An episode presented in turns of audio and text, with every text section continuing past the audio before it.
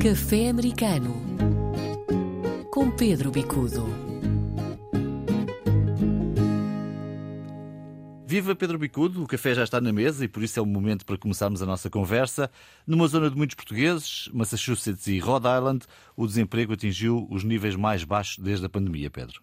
Correto, estamos aqui prontos a uma situação de melhoria económica, pós-pandemia, e é uma situação em que se conjuga também a sazonalidade com trabalhos sobretudo na área dos serviços, eh, jardinagem, construção, até mesmo nas pescas. E há aqui, de facto, um crescendo que muito favorece uh, os luso-americanos nesta área, nestes 12 estados de grande concentração, porque efetivamente a economia tem melhorado bastante o pós-pandemia tem sido de grande recuperação e a sazonalidade, neste caso, tem vindo também a contribuir para que haja níveis extraordinários, recorde mesmo, de baixa de emprego. Portanto, uma situação de grande vantagem para os luso-americanos. Pedro, ficamos muito espantados com a violência disparatada que acontece com muita regularidade nos Estados Unidos. Agora foi no Tennessee, uma mulher voltou à escola onde tinha sido aluna, matou três adultos e três crianças. Correto, João. É uma epidemia de violência, é uma circunstância que desde há anos, nos últimos anos sobretudo, tem vindo a acentuar-se e os tiroteios em massa são uma situação muitíssimo difícil sob todos os aspectos, eh, a nível político, a nível de segurança, a nível, sobretudo, do, do estado de espírito das pessoas que ficam cada vez mais preocupadas com esse tipo de situação. E só para termos uma ideia, desde janeiro até agora, já houve 131 tiroteios em massa. Bom, há tiroteios quase todos os dias. O tiroteio em massa normalmente eh, envolve um grande número de fatalidades, normalmente mais de cinco fatalidades. Neste caso, tivemos seis pessoas que foram assassinadas sem razão aparente.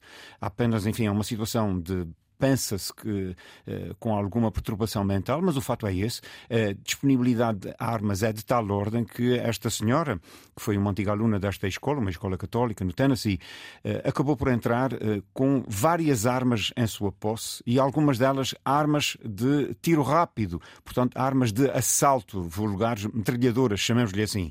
Bom, é um tiroteio em massa que vem, de alguma maneira, trazer outra vez aquilo que aconteceu no Texas ainda recentemente com um grande grande número de vítimas. Neste caso, nós tivemos três crianças com nove anos, alunos da escola, e três adultos, eh, à volta dos 50 e poucos, 60 anos. Claro, a própria atiradora foi eh, também morta pela polícia. Mas é uma situação muito preocupante, porque a América parece não encontrar forma de resolver este problema, quer do ponto de vista da segurança, quer do ponto de vista político, e de facto a violência continua a agraçar, a avançar em todos os Estados. Neste café americano vamos até ao Canadá, onde a geração Millennium vive endividada. Eu pensava até que estes jovens tinham como característica serem moderados nas compras, mas parece que não. Uh, efetivamente não. O número de falências tem vindo a aumentar e é uma geração, especificamente uh, dos milénio, que é mais atingida do que qualquer outro grupo etário.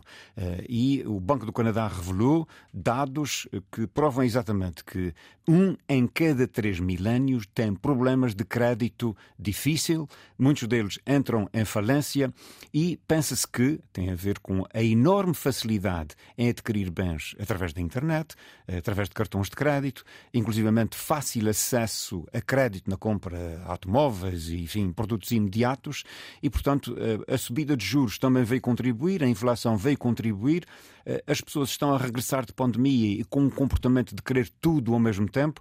E, e efetivamente estamos aqui pronto uma situação de uma geração a viver um tempo muito difícil porque as pessoas estão num princípio de vida e infelizmente principiam, eh, digamos, com o pé esquerdo, principiam com situações de falência muito difíceis e, portanto, eh, é um caso que causa preocupação até mesmo nas famílias canadianas de ascendência portuguesa, porque este comportamento é transversal a toda a sociedade. E fechamos com uma sugestão de cinema e com uma vitória portuguesa no Canadá. Uma vitória extraordinária eh, no grande prémio do Festival de Saguenay, eh, no Quebec, perto de Montreal. Uma vitória portuguesa, Mónica Lima, realizadora, e também com colaboração do, do, do companheiro, do Gonçalo Branco. Eh, eu tenho a felicidade de conhecer ambos e eles trabalharam durante a época de pandemia exatamente a tentar retratar um filme que se chama Na Transhumana, os desafios de quem vive em confinamento. O, o, o filme, de facto, é uma curta-metragem de grande qualidade. eh, e que já tinha recebido um prémio também na Holanda, eh, recentemente em Roterdão, e agora ganha no Canadá o grande prémio do Festival Internacional. É sem dúvida, digamos, uma referência, e eu creio que é uma referência que trará eh, digamos, outras vitórias. Eles estão eh, presentemente no Festival de Curtas de Nova York.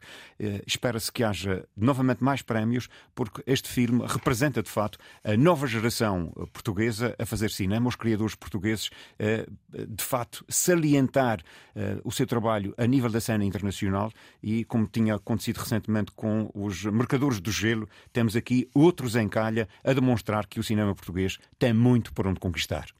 O Café Americano fica por aqui. Voltamos na próxima semana com um novo episódio. Entretanto, escreva-nos para caféamericano.rtp.pt ou ligue-nos pelo WhatsApp 351 911 10 10 26 351 911 10 10 26. Haja saúde. Até para a semana. Café Americano com Pedro Bicudo.